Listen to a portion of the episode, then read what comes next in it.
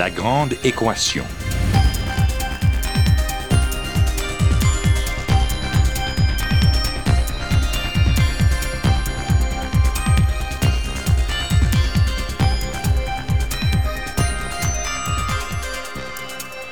Ici Normand Mousseau, bienvenue à La Grande Équation, votre rendez-vous hebdomadaire avec la science. Aujourd'hui, paradis sous terre.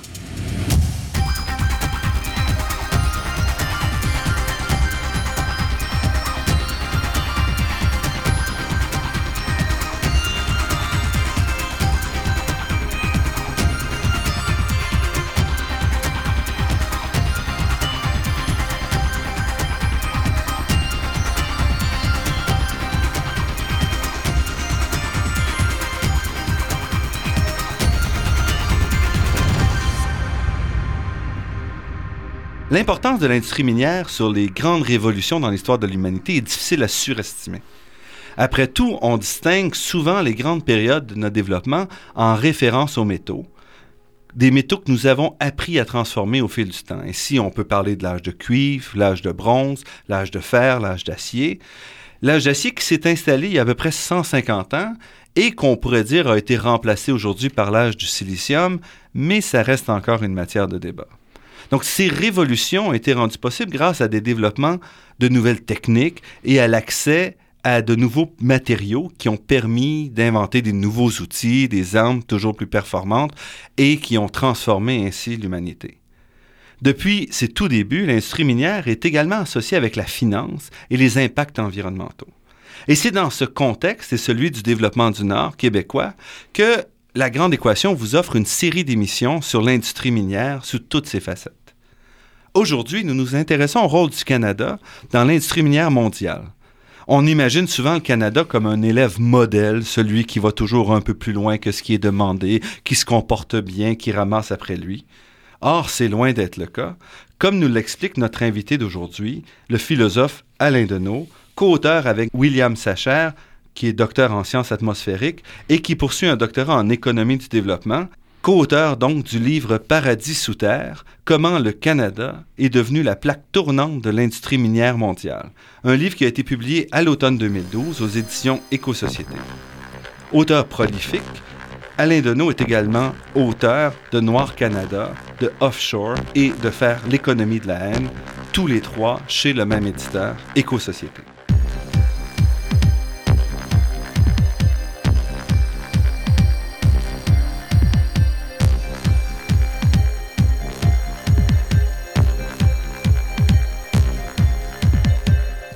Alain Deneau, merci d'avoir accepté notre invitation. Bonjour, c'est un plaisir.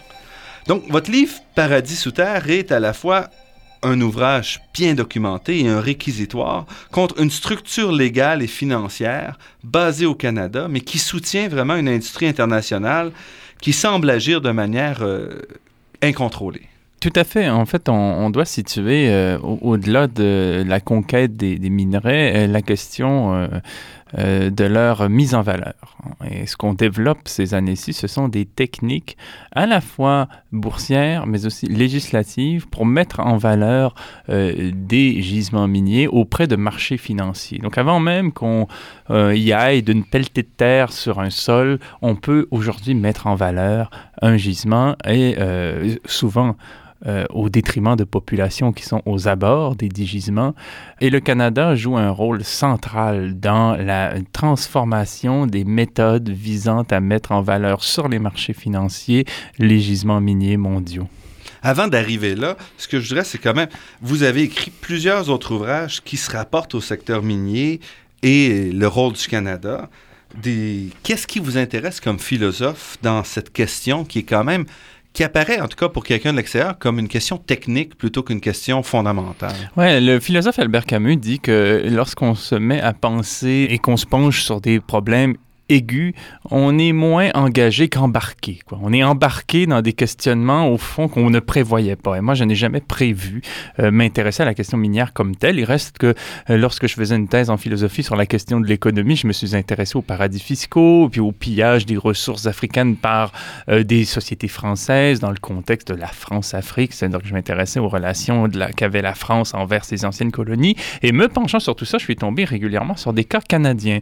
Et là, je me suis dit un peu, comme euh, vous le mentionniez dans votre introduction, là, ben tiens, tiens, nous ne serions pas ces amis du genre humain, les bons gars de la planète, euh, l'éternel casque bleu, mais peut-être y a-t-il, provenant du Canada, d'autres acteurs, d'autres engences qu'il faudrait peut-être mettre au jour. Et à ce moment-là, j'ai découvert avec mes collègues, Delphine Abadi, William Sachi, notamment avec qui j'ai co-signé Nord Canada, mais d'autres personnes qui avaient fait partie d'un groupe de recherche, un nombre de cas affligeants d'abus, voire de crimes mettant en cause des sociétés canadiennes. Si on se fie à une vaste documentation internationale, j'ai pas le temps de revenir sur tous ces points, mais on sait que, lorsqu'on s'intéresse à la documentation internationale, qu'elle soit onusienne, qu'elle soit produite par des organisations indépendantes ou qu'elle soit l'œuvre de, réalisateurs, documentaristes et autres, euh, que cette industrie minière mondiale donc euh, est euh, pointée du doigt pour des cas d'abus qui n'ont rien de subtilité anthropologique, mais qui peuvent être des faits de corruption, de pillage institutionnalisé, de partenariats commerciaux avec des dictatures, de pollution massive, d'atteinte à la santé publique, d'évasion fiscale, et ainsi de suite. Donc, on s'est retrouvé donc, il y a plusieurs années face à tous ces cas. Et au fil des années, on a été amené à penser moins, je dirais, le caractère sensationnel et spectaculaire et saisissant des cas comme tels que le système qui les permet. C'est ça, parce que vous êtes quand même pas journaliste et vous écrivez pas comme un journaliste. Donc, dans votre livre Paradis sous terre, par exemple, vous n'arrivez pas en disant voici juste une liste de faits. Votre intérêt comme philosophe, c'est d'aller au-delà de ça et de vous intéresser également à un système ou à une structure derrière, parfois camouflée, qui est responsable. Mon métier consiste à forger des concepts qui nous permettent à penser des situations d'ensemble. Euh, effectivement, à partir d'ouvrages, parfois de journalistes, souvent d'observateurs, euh, d'africanistes, de, spécialistes de la dette dans les pays du Sud ou de documentaristes. Donc, à partir de moult sources, je me présente au fond comme le destinataire de ces écrits-là, parce qu'après tout, quand un journaliste, un observateur, un documentariste produit quelque chose, c'est bien pour qu'on s'en saisisse sur un autre registre. Moi, je m'inscris sur ce registre-là. Je suis un lecteur parfois boulimique de toute cette documentation-là pour en arriver à un développement conceptuel qui nous amène à penser euh, l'ordre du monde, euh, je dirais, en marge des façons stéréotypées qu'on a de le faire. Hein. C'est-à-dire qu'il s'agit de revoir nos représentations d'ensemble au vu des phénomènes particuliers multiples qui se présentent à nous. Et euh, mon travail a été de redéfinir, je dirais, une, une notion, disons, appelons-la comme ça, pour le moment, qui est le Canada justement. Je revoyons ce que le Canada, ce n'est pas euh, une grande nation, comme par exemple sur un mode propagandiste, un Pierre Elliott Trudeau ou un Lester B. Pearson a bien voulu nous le faire croire. Le Canada est à son origine même une colonie. Hein. Le Canada, au fond, c'est le Congo de Léopold II réussi.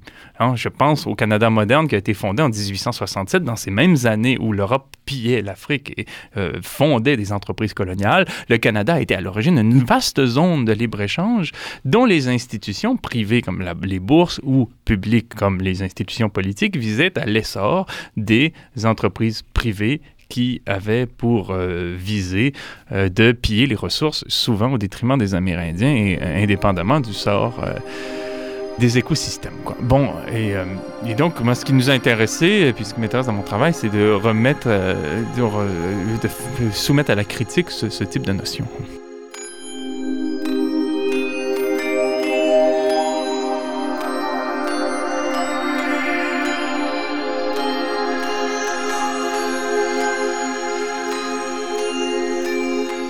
Ici Normand Mousseau, vous êtes à La Grande Équation et nous sommes en compagnie d'Alain Deneau qui nous parle de son livre Paradis sous terre. Donc, dans votre livre, vous mettez beaucoup d'importance sur justement le développement du Canada comme territoire euh, colonisé et aussi euh, territoire euh, créé par une fièvre boursière. Donc, j'aimerais ça qu'on recommence un peu puis qu'on fasse peut-être un bref historique de cette histoire. Donc, vous dites, le Canada doit lui-même sa naissance à la cupidité. Là aussi, revenons sur les euh, clichés, les stéréotypes, les chansons et euh, essayons d'y voir clair quant à l'origine de notre pays. Déjà, notre pays n'est pas une république. L'indépendance du Canada a été acquise par à-coup euh, du fait de décisions prises au Parlement britannique. Hein, comme mythe fondateur, on a déjà trouvé plus sexy. et si on reprend donc les choses à la base, on se rend compte que le Canada était une zone de prédation des ressources menée par des industriels qui s'appuyait sur euh, l'activité boursière. Donc ici, vous dépassez la question du, simple de la peau de castor. Là. Et du chemin de fer, qui serait en quelque sorte le, le, le, la, la, colonne vertébrale à l'horizontale d'un pays qui se tiendrait d'un seul tenant.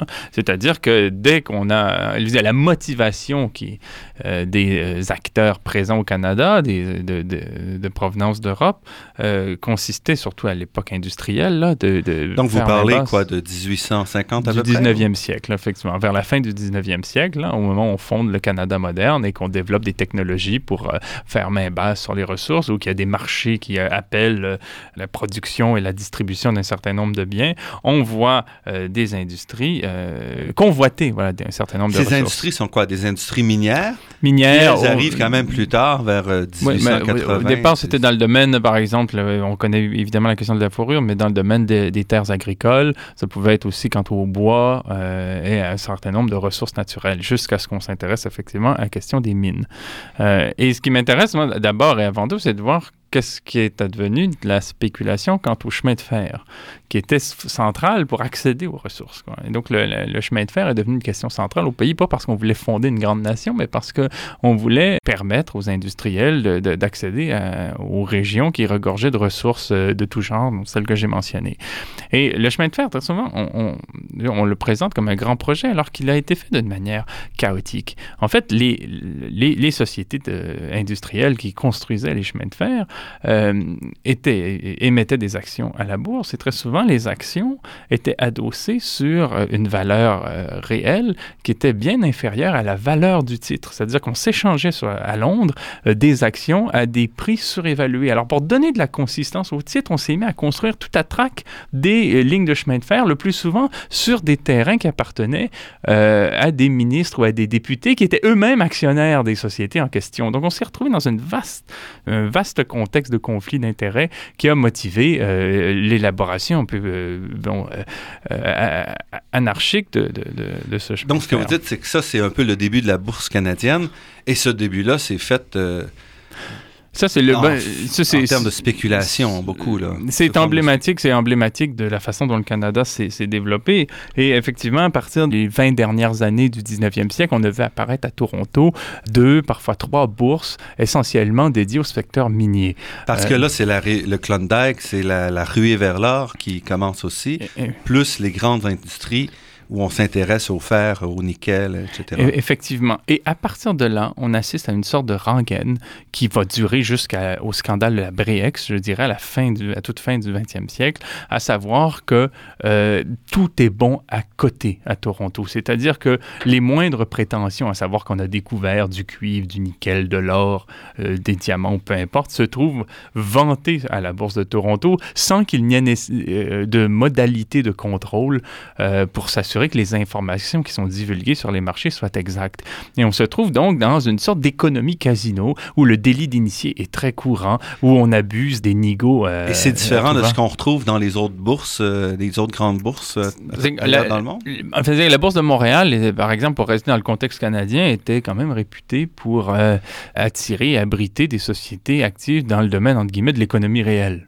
Hein, les Molson, les, les euh, euh, la Hudson Bay, ainsi de suite. C'est des compagnies qui étaient, euh, qui, dont la production était garante d'un certain sérieux. Alors que à Toronto, on développe tout un secteur spéculatif. Là, on est vraiment comme au casino. Qu'est-ce que c'est que d'aller jouer au casino? C'est de mettre tous ces jetons sur le 72 en espérant que la bille s'arrête sur le chiffre correspondant. Ben là, on, mise sur des titres miniers un peu de la même manière, quoi, sur la base d'informations fort peu vérifiées qui sont euh, émises euh, sur les marchés, euh, on, on, met son va-tout sur un, titre en espérant effectivement qu'il monte. Et à un moment donné, on se rend compte que c'est tout le sens de la spéculation qui change. C'est-à-dire que spéculer devient autre chose que ce à quoi on est habitué de penser. Quand on pense à la spéculation sur un mode plus formel ou habituel, on s'imagine qu'on spécule sur la valeur d'une action sur laquelle la valeur d'un titre, la valeur d'un gisement, par, pardon, euh, sur lequel la valeur d'une action est adossée. Hein. On se dit, si j'achète à tel prix l'action d'une société minière, c'est que cette société minière-là a des actifs qui justifient la valeur de l'action et on spécule sur la valeur de l'actif en se disant, bon, ben, effectivement, cette société-là est propriétaire d'une mine de cuivre ou de, euh, de fer ou de zinc et puis euh, donc ce fait de propriété-là mérite que euh, l'action soit à tel prix. Mais en fait, très rapidement, la spéculation deviendra autre chose. On saura qu'on achète des actions trop chères payées. On saura que la valeur des actions est surestimée, mais parce qu'on a espoir d'acheter à trop cher payé ces actions-là pour les revendre à, à prix majoré le lendemain, on les achète quand même. Et la spéculation porte sur la durée des bulles et non pas sur la valeur des titres.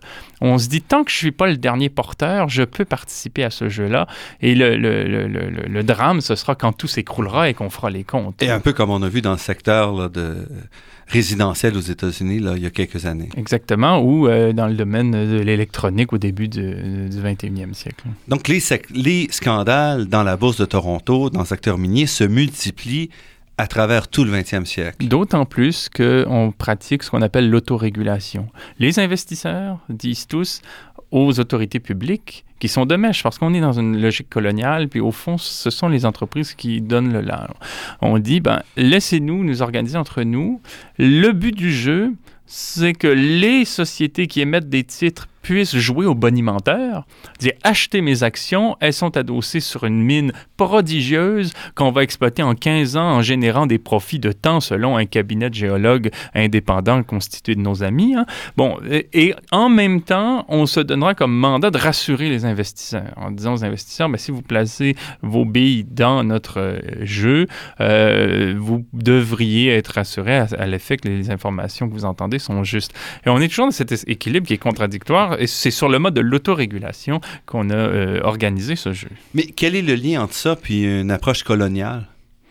L'idée de la colonie, en fait, elle euh, porte sur le fait qu'on est dans un État qui s'est développé en fonction des intérêts d'entités privées et non pas en fonction d'un projet national, par exemple, ou euh, d'un projet républicain ou d'un projet politique. En fait, une colonie, qu'est-ce que c'est? C'est une zone qui s'organise en fonction d'un projet euh, industriel et économique qui est celui de la mainmise des ressources. Alors, les États qui se sont développés, euh, plutôt les institutions publiques, avant de parler d'États qui se, qui se développent dans un cadre colonial, euh, se développent en fonction de l'intérêt des entreprises qu'il s'agit de soutenir. Donc, on finance euh, leur création d'emplois, on aménage des espaces spéculatifs boursiers de façon à favoriser l'essor des titres sans, sans intervenir dans le jeu, même si les petits spéculateurs paient le gros prix. Oui, parce qu'il y a toujours des gens qui perdent. Et oui, c'est souvent les petits joueurs, quoi même si la population souffre de cette espèce d'engouement, on va souvent même, euh, en quelque sorte, étalonner la valeur de toute décision, enfin, le sens de toute décision sur l'activité boursière et industrielle comme telle. Euh, on va faire fructifier les fonds de retraite des employés de l'État à travers le jeu boursier. Donc on voit bien que c'est une oligarchie qui se développe dans une colonie beaucoup plus euh, qu'une institution politique qui est vouée à la défense du bien commun.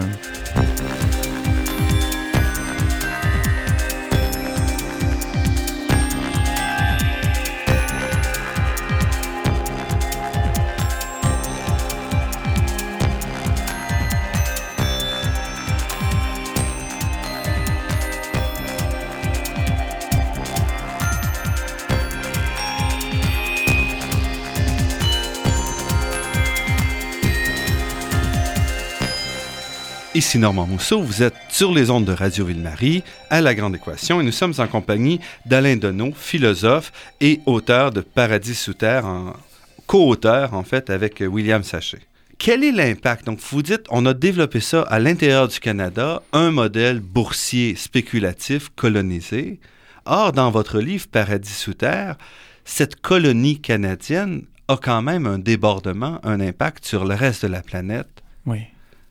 Euh, à la fin des années 1990, un certain cours euh, plonge, des euh, gisements miniers s'épuisent et on cherche à relancer l'industrie minière canadienne. Jusqu'alors, le Canada avait développé sa législation de façon à favoriser son industrie au pays. On était dans une vaste contrée qui regorgeait de ressources, un peu comme le Congo. Alors, qu'est-ce qu'on fait? Il faut situer euh, le débat dans le contexte. C'est la naissance de la mondialisation économique. Les sociétés croissent et euh, euh, fragmentent la gestion de leurs opérations. De plus en plus, on a des acteurs qui, qui, ne sont encadrés par aucun État en particulier. Et plusieurs États dénationalisent des industries, des secteurs miniers. Donc, on, on libère beaucoup d'espace d'investissement. Tout à fait. Il y a également le kleptocrate Joseph Mobutu qui, dont le pouvoir vacille au Congo, dans l'ex-Zaïre, qui est un territoire qui regorge de ressources qui ont été inexplorées ou inexploitées jusqu'alors. Qu'est-ce que fait le Canada? C'est qu'il, je dirais qu'il offshoreise un secteur de son économie, comme cela se fait dans bien des pays par rapport à bien des secteurs. Et là, je marque une halte sur cette expression d'offshoreisation. Oui, c'est ça.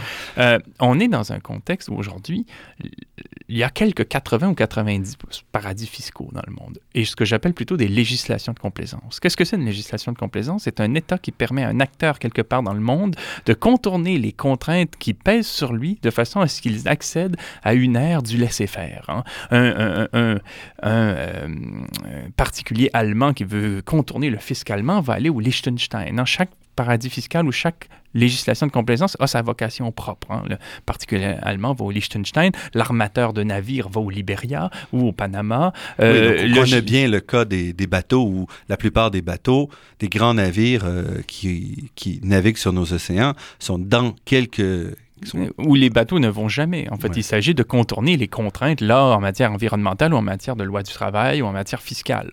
Euh, le gestionnaire ou le comptable d'une grande multinationale qui veut pratiquer le hors-bilan, c'est-à-dire dissimuler quelques résultats euh, négatifs auprès des actionnaires, va scinder les comptes et créer une filiale au Luxembourg, parce que le Luxembourg est adapté pour ce genre de pratique. En ce qui concerne la propriété intellectuelle, on va en Irlande. Il y a des scientifiques et des artistes qui se découvrent une passion pour l'Irlande ces dernières années parce qu'ils peuvent défiscaliser leurs opérations là-bas. Eh bien, quand on veut créer une société minière, on va au Canada. On est dans cet ordre d'idées-là. Et ça fonctionne de la même manière, c'est-à-dire qu'on délocalise la gestion d'un bien pour opérer ailleurs que là où on l'a délocalisé. Les sociétés minières qui se développent à partir des années 1990 en grand nombre au Canada euh, ne sont pas toutes à l'origine canadienne. C'est que le Canada, à partir de ce moment-là, à partir de ce qu'on a appelé l'initiative de Whitehorse au début des années 1990, aménage sa législation de façon à attirer des sociétés minières ou des hommes d'affaires dans le secteur minier à l'extérieur du Canada afin de les épauler quand ces acteurs exploitent des ressources également à l'extérieur du Canada. C'est-à-dire qu'on vient soudainement de Belgique, de Suède, euh, d'Australie, d'Israël, des États-Unis ou d'ailleurs pour enregistrer une société au Canada euh, qui va exploiter ou faire de l'exploration dans euh, des pays qui sont la Zambie, la Tanzanie, le Mali, le Burkina Faso, l'Équateur, le Chili, l'Argentine, la Roumanie, ainsi de suite. Et on ne parle pas d'une petite fraction. Aujourd'hui, la, la bourse de Toronto Toronto accueille la majorité des investissements euh, miniers. Si on nomme une société minière au hasard dans le monde, il y a trois chances sur quatre qu'elle soit canadienne. C'est 75% des sociétés minières du monde qui s'enregistrent au Canada. 60% euh, d'entre elles qui sont cotées en bourse le sont à Toronto. 90% du volume de transactions en matière de titres miniers dans le domaine boursier se font à Toronto également. Mais encore une fois, euh, on finance par ce fait des sociétés qui n'agissent pas nécessairement au Canada. Je pense qu'en Ontario, il y a 43 mines en opération, il y a 1600 sociétés qui sont enregistrées dans la province. Euh, bon, ben, je ne sais pas si on converge à Toronto parce qu'on trouve la ville excitante, mais il y a de fortes chances que ce soit plutôt parce que le Canada offre un cadre qui favorise cette industrie-là et qui la met à l'abri de contraintes qui sont en vigueur ailleurs dans le monde. Donc notre pays, agit littéralement là, comme une législation de complaisance, comme la, la Suisse des mines, le Liberia des mines. Et l'impact de ça au niveau mondial, qu'est-ce que c'est? Ah, il est terrible. Euh, il faut voir pourquoi les sociétés viennent ici. Viennent d'ici. Pourquoi, par exemple, euh, comme on le voit dans le film Katanga Business de Thierry Michel, un intéressant documentaire sur le secteur minier au Congo, pourquoi une société belge, gérée par des Belges, dans l'ancien Congo belge, euh, pour exploiter une mine de cuivre, choisissent d'enregistrer une société à Toronto? Pourquoi ce grand détour? Hein? Et c'est la Katanga Mining dont je parle, hein, dont on, voit à l'œuvre dans le film Katanga Business de Thierry Michel. Ben parce qu'à Toronto, il y a plusieurs avantages qui sont conférés à l'industrie minière. D'une part, il est plus facile qu'ailleurs de jouer au bonimenteur. J'en ai parlé tout à l'heure. On peut mettre... Même encore aujourd'hui, les règles qui, qui encadrent euh, la définition des ressources et les... Et des réserves. Des réserves sont plus plus légère ou plus flexible qu'ailleurs? Oui, c'est-à-dire qu'on peut mettre en valeur sur les marchés non seulement les réserves, c'est-à-dire ce qu'on compte effectivement extraire d'une mine, mais les ressources, c'est-à-dire tout ce qu'une mine contient. Et ça, on ne peut pas le faire aux États-Unis, par exemple. On doit se contenter de parler des réserves. Alors, qu'est-ce que ça veut dire? Ça veut dire qu'on laisse miroiter aux yeux du marché la possibilité d'extraire davantage, de, profiter davantage d'une mine, sitôt que les cours évoluent ou qu'on développe de nouvelles technologies. Donc, ça permet de faire, donc on va dire, de mettre en valeur de façon plus aisée les titres étant donné les modalités de divulgation. Mais aussi, il y a des avantages fiscaux qui amènent les Canadiens euh, euh, les investisseurs canadiens à placer leurs actifs spécifiquement dans le domaine des mines. On appelle ça les actions accréditives. Il hein. faut, voir que les sociétés minières au Canada ont droit à énormément d'abris fiscaux, énormément d'avantages fiscaux, et les actions accréditives consistent à permettre aux entreprises de faire profiter les investisseurs de ces abris fiscaux-là. Hein? De sorte qu'un investisseur, aujourd'hui un fonds de retraite, une compagnie d'assurance, une banque euh, ou un investisseur privé qui souhaite investir à la bourse va trouver des avantages fiscaux à placer ses actifs dans le domaine minier plutôt que dans les éoliennes ou le sirop d'érable. Avantages fiscaux, ça veut dire une subvention Déguisé, exactement. On dit, je pense, c'est plusieurs centaines de millions de dollars dont, on prive chaque année le trésor public du fait de ce programme-là. Et donc, il se constitue à Toronto à partir de l'argent des contribuables, du fait, mais aussi à partir de l'argent des épargnants canadiens, parce que les fonds de retraite, les compagnies d'assurance, elles placent l'épargne qu'on leur confie. Donc, l'argent des Canadiens sert en fait à jouer à la bourse et à constituer à Toronto une sorte de bas de laine de l'industrie minière. C'est-à-dire que la Katanga Mining, dont je parle tout à l'heure, elle peut non seulement vendre sa salade plus aisément à Toronto qu'ailleurs, mais elle trouve à Toronto une d'argent dont elle peut s'emparer pour euh, alimenter en flux financier son opération, pour financer ses opérations. Ça, c'est un des avantages. Mais pourquoi les conséquences sont graves? C'est qu'en plus, le Canada met sous pression les autorités locales dans les pays du Sud pour qu'elles accommodent l'industrie minière canadienne quand ils s'y trouvent. Hein, on, par exemple, le Canada va mettre sous pression en Tanzanie les autorités locales pour qu'elles exproprient violemment des populations lorsqu'elles sont aux abords ou sur les sites miniers qui ont été acquis selon un droit qui n'a rien à voir avec le droit coutumier en Afrique, par exemple. Donc les populations qui s'estiment sur leurs terres ancestrales se voient soudainement rudement, violemment et parfois meurtrièrement euh, refoulées de leur propre territoire en vertu d'un droit commercial qui, est colonial, pour le coup. Et tout ça avec le soutien du gouvernement canadien du point de vue de sa diplomatie. Hein.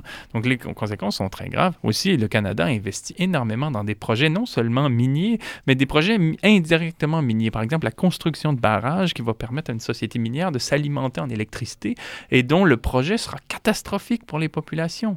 Et tout ça fait à partir de l'argent de l'ACDI, de l'Agence canadienne de développement international, c'est-à-dire de nos impôts. Au nom du développement international, nous, comme contribuables, nous payons pour le développement de projets industriels qui sont catastrophiques pour les populations parce qu'ils vont permettre à des sociétés minières canadiennes, par exemple au Mali, à Sadiola, de s'alimenter en électricité pour faire quoi? Pour construire une mine à ciel ouvert qui va elle aussi avoir des conséquences désastreuses pour les populations, donc en domino. Donc les conséquences sont très graves et nous nous servons de paravent financier et fiscal à toutes ces opérations, mais également de paravent judiciaire, parce qu'après coup, quand les sociétés lésées veulent obtenir réparation, elles se rendent compte qu'elles ne peuvent pas au Canada poursuivre une société devant les tribunaux pour ces raisons-là.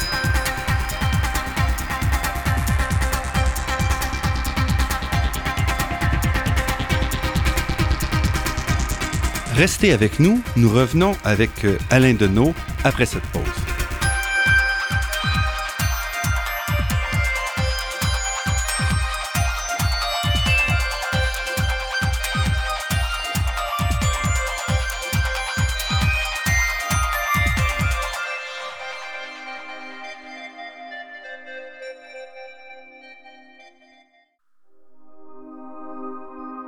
Ici Normand Mousseau, vous êtes à La Grande Équation.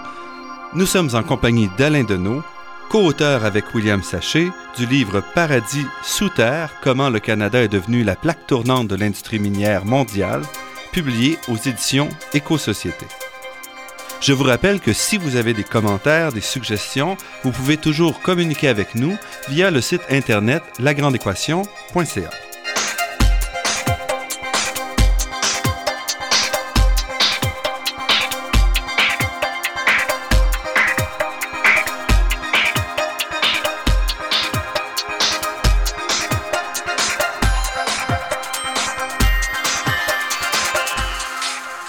Alain Deneau, vous mentionniez à la fin que, au-delà des appuis politiques, des appuis diplomatiques, des protections économiques, il y avait aussi une protection judiciaire qui était offerte par le Canada.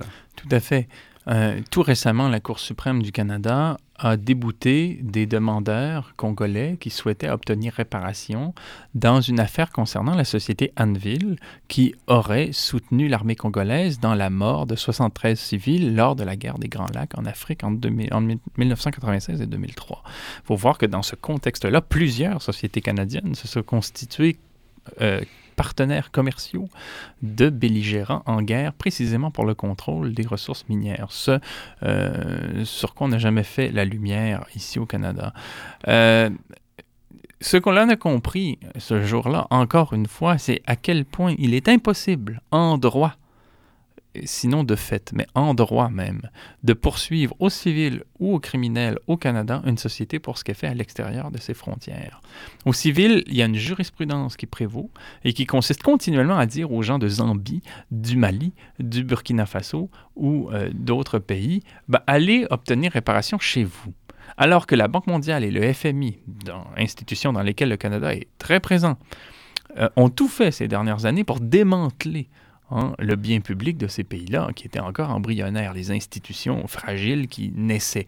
Alors, on sait très bien qu'on n'obtient pas réparation dans les cours de justice là-bas. Et donc, c'est la logique qui prévaut ici. Est-ce que c'est la même chose ailleurs? Est-ce qu'il y a des pays qui sont plus ouverts à ce genre de, de poursuite ou est-ce que le Canada s'inscrit plus ou moins dans, dans un comportement euh, euh, le, Canada se distingue. Euh, L'Oxford Pro Bono Publico, qui est une association de l'Université d'Oxford euh, en droit, formée de professeurs de droit, a écrit dans un récent rapport qu'il était anormalement difficile au Canada de poursuivre des sociétés canadiennes actives à l'étranger. Regardez ce qui se passe aux États-Unis. C'est pas un pays parfait, on s'entend, mais il a des longueurs d'avance sur nous sur en la matière. Il y a la Alien Tort Claim Act, par exemple, qui permet à des citoyens de poursuivre des sociétés privé en cas d'abus. Euh, cette loi-là est flanquée d'autres lois comme le Sudden Act ou le Congo Act, c'est-à-dire des lois spéciales qui sont votées lorsque des pays sont en crise, ce qui pourrait permettre à des acteurs privés d'en tirer abusivement profit. Euh, la société Talisman y a goûté. Hein. C'est une société canadienne dans le secteur pétrolier qui était active au Soudan à la fin du 20e siècle.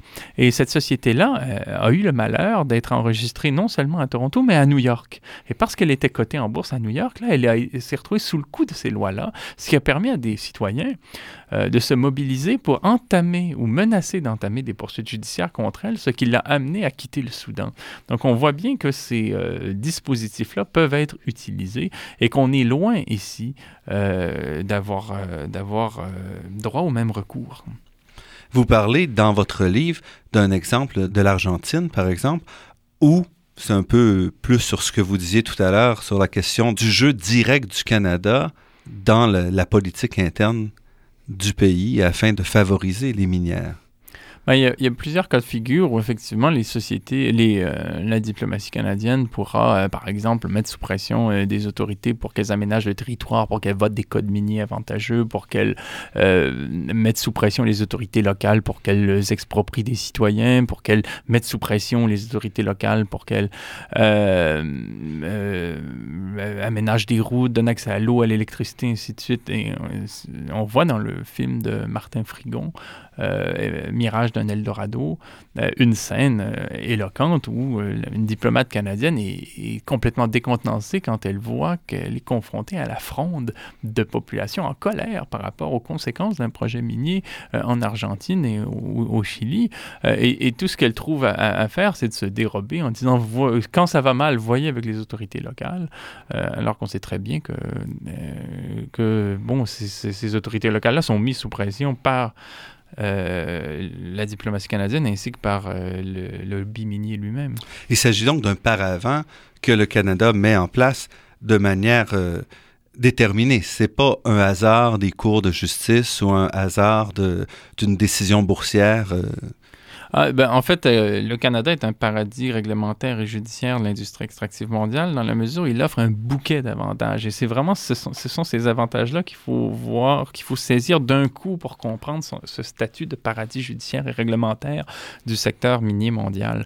C'est parce qu'on peut à la fois facilement mettre en valeur des actifs à la bourse, parce qu'on peut facilement euh, attirer des capitaux à la bourse, parce qu'on compte sur cette diplomatie de complaisance, parce qu'on compte sur ce paradis avant légal, parce qu'on compte aussi sur euh, des sociétés d'investissement public hein, pour euh, alimenter financièrement l'activité minière. Mais aussi parce que, le Canada se fait vraiment un, porte-drapeau de l'industrie auprès des grands organismes internationaux. Ah, tout à fait. C'est vraiment un, un mouvement euh, oui, le Canada se donne pour mandat officiel de faire valoir le bien fondé de l'industrie minière dans le monde et il se constitue de ce fait euh, un, lobby minier officieux. Regardez par exemple la modification des, euh, critères de soutien de l'AGDI, euh, l'Agence canadienne de développement international, envers les organisations non gouvernementales qu'elle finance, paradoxalement nommées non gouvernementales, en fait les organisations indépendantes. Aujourd'hui, lorsqu'une organisation souhaite avoir du financement pour euh, remplir un mandat dans les pays du Sud, c'est-à-dire euh, aller dans le sens de ses vocations, euh, il faut avoir un partenariat avec une société minière. Il faut, avec Barrick Gold, avec IAM Gold, avec une société minière canadienne, avoir un lien formel qui, constitue en fait pour la société minière une façon de sous-traiter ces programmes de responsabilité sociale d'entreprise aux frais des contribuables. Dans ce cadre-là, vous dites un État démocratique se distingue d'un État de pacotille, non par les lois votées, mais la façon de les faire respecter, vous placez quand même le Canada parmi les États de pacotille. Euh, ça implique quoi? Ça implique qu'au-delà des lois votées, le Canada respecte même pas sa législation? Euh, le Canada peut, je le vois comme vraiment comme un paradis fiscal, dans le sens où un paradis réglementaire du secteur minier mondial, dans le sens où il couvre cette industrie-là. Et de ce point de vue-là, les lois fonctionnent. C'est-à-dire que les lois sont faites pour neutraliser le droit ailleurs. C'est-à-dire qu'on a aménagé la loi, on a aménagé la législation pour qu'elle couvre et qu'elle protège le, euh, le secteur minier. Cela dit, sitôt que les lois dans leur libellé pourraient effectivement devenir contraignantes pour l'industrie minière, on voit qu'elles ne s'appliquent pas. par exemple, le Canada s'est engagé auprès de l'OCDE à euh, poursuivre des sociétés canadiennes actives sur le terrain de la corruption politique à l'étranger. C'est un engagement qu'il a pris. Il y a quelque temps, l'OCDE L'OCDE, là, c'est pas des communistes, l'OCDE. Bon, ils ont, euh, l'OCDE a produit un rapport dans lequel on pointe du doigt le Canada en disant il est anormal que le Canada, qui attire 75% de l'industrie minière mondiale, c'est toujours le CDA qui parle, euh, n'est épinglé qu'une société en 10 ans en matière de corruption, alors que l'industrie minière est réputée portée à la corruption. Alors comment se fait-il? Enfin, Là, ce qu'on comprend, c'est que les règles qui consistent pour le Canada à encadrer l'industrie servent en fait à la couvrir. Alors, le Canada euh, prétend Hein, à un certain euh, mandat et à une certaine autorité sur l'industrie minière, mais effectivement, ce sont des engagements de pacotille puisqu'il s'agit euh, de rester passif. Le Canada n'est pas un pays impérialiste. C'est ce qui le distingue d'un pays de type offshore, d'un pays, d'un paradis. Un paradis est coupable de passivité, c'est-à-dire qu'on accueille des groupes des investisseurs, des industries, et on, on aménage des aires du laisser-faire. Venez spéculer à la bourse, attirer des capitaux, faites ce que vous voulez avec eux à l'étranger.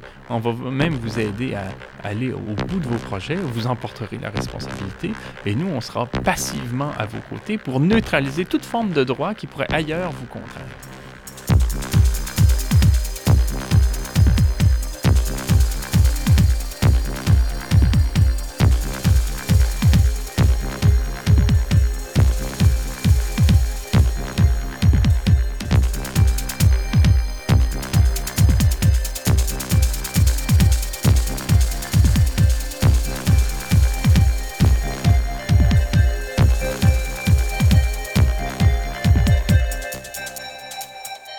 Ici Normand Mousseau, vous êtes à la Grande Équation et nous sommes en compagnie d'Alain Deneau qui nous parle du système euh, minier canadien. Depuis le début de l'émission, nous avons décrit vraiment une situation de fait sur comment le Canada s'est positionné comme paradis minier. Comment est-ce qu'on peut expliquer que cette situation-là soit tolérée au Canada? En principe, euh, les Canadiens se voient généralement comme des bons citoyens planétaires. Comment est-ce qu'on tolère cette situation-là? Jusqu'à aujourd'hui par la censure. Euh, on sait qu'il est très difficile de poursuivre une société minière au Canada pour ce qu'elle fait à l'étranger, mais il est très facile pour une société minière de poursuivre au Canada des intellectuels, des journalistes, des citoyens lorsqu'ils soulèvent des critiques quant à elle. Amorcer un débat au Canada sur la question minière, c'est euh, pratiquement entrer dans une tragédie, c'est-à-dire révéler des secrets qu'il faudrait taire. La question minière, ce sont au Canada nos petits secrets de famille. Il ne faudrait pas en parler. Et on, il y a toute un, une chape de plomb, c'est le cas de le dire, sur, sur les agissements de cette industrie-là à l'étranger comme au Canada. C'est un grand tabou. Au niveau des grands partis fédéraux, est-ce que tous les partis soutiennent un peu la même politique ici? Historiquement, ça a été le cas et maintenant, euh, on peut se féliciter du fait que les choses bougent. Tout récemment, euh, le quotidien La Presse, par exemple, qui est un quotidien de droite euh, contrôlé par euh, l'Empire des Marais, a fait semblant de découvrir la question par lui-même, tout simplement parce qu'il n'avait plus le choix. C'était ça où il se faisait déborder par la critique.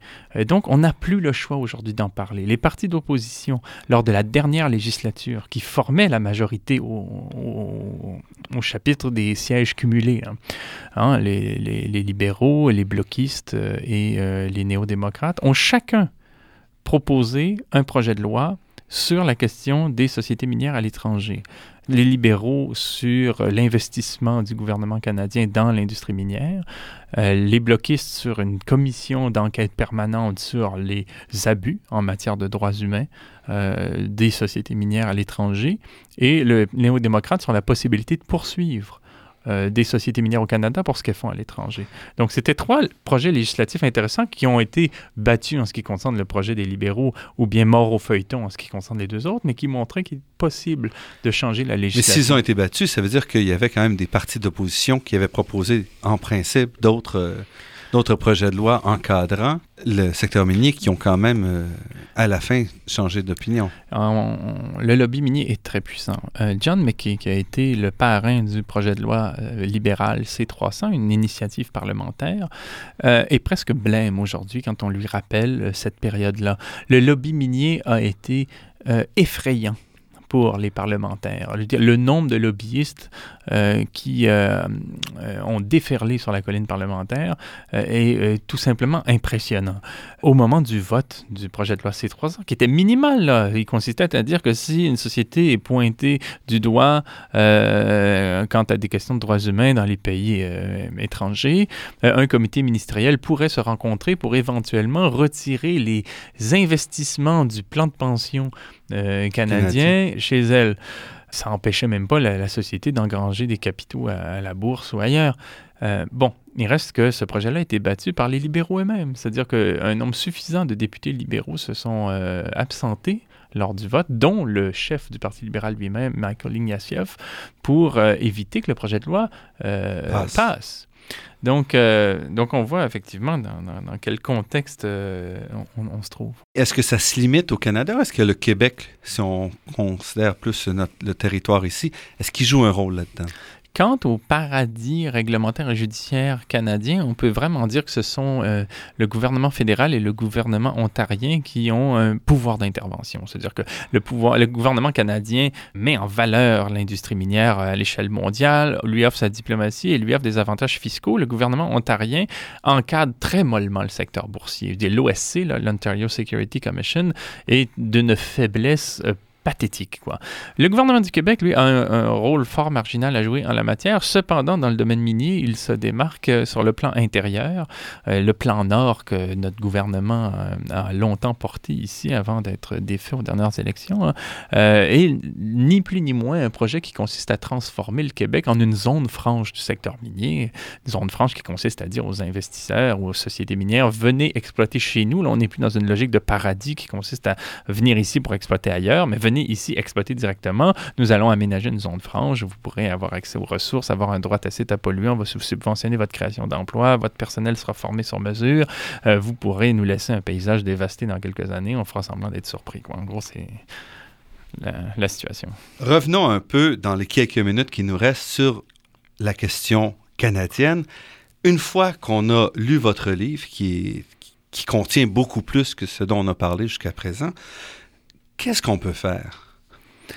Voir les choses lucidement, considérer qu'on est des sujets collectifs, c'est-à-dire qu'on n'agit pas comme individu, on agit comme sujet collectif. Je pense que les étudiants nous l'ont montré euh, au printemps dernier. Être lucide, qu'est-ce que ça veut dire? Ça veut dire être capable de regarder en face un problème dont on n'a pas immédiatement la solution, sans se laisser décourager.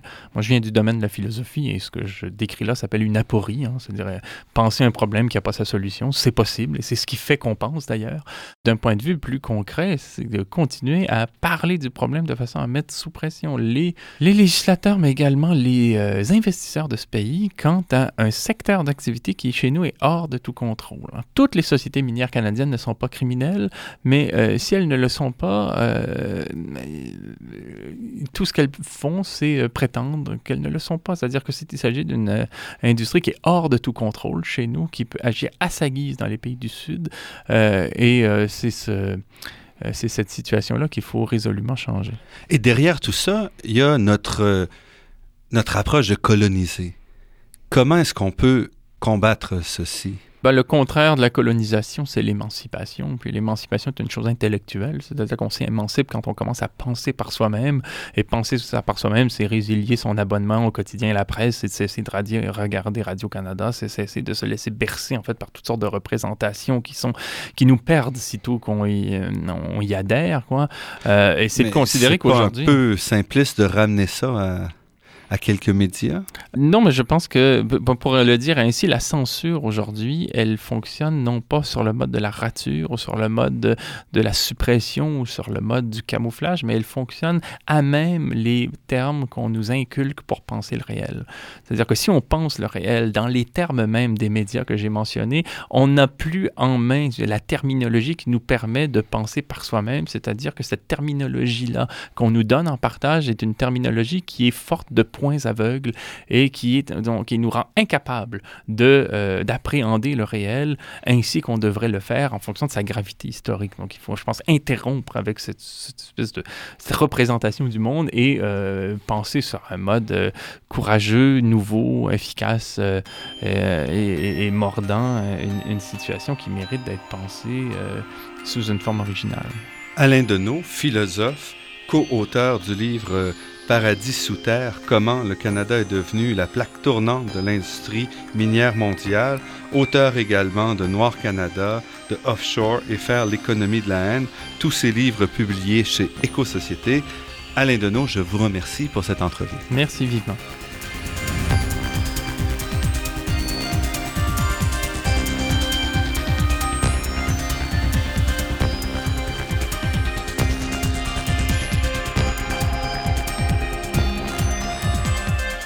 Cette émission s'inscrit dans le cadre d'une série sur les mines. Ne manquez pas les autres épisodes qui seront diffusés tout au long de la saison. Pour plus de détails, visitez le site internet de La Grande Équation.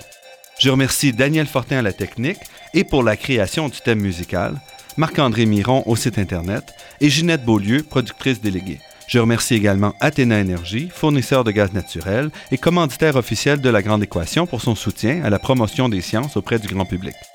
Je remercie aussi le Fonds de recherche du Québec et la Fondation familiale Trottier pour leur contribution à la production de cette émission, ainsi que la Fondation des chaires de recherche du Canada et l'Université de Montréal. Vous pourrez réentendre cette émission en vous rendant sur le site Internet de La Grande Équation. L'émission est également disponible sur la page Université de Montréal de iTunes U. Ici Normand Mousseau. À la semaine prochaine. D'ici là, restez à l'écoute de Radio Ville-Marie pour découvrir votre monde sous toutes ses facettes.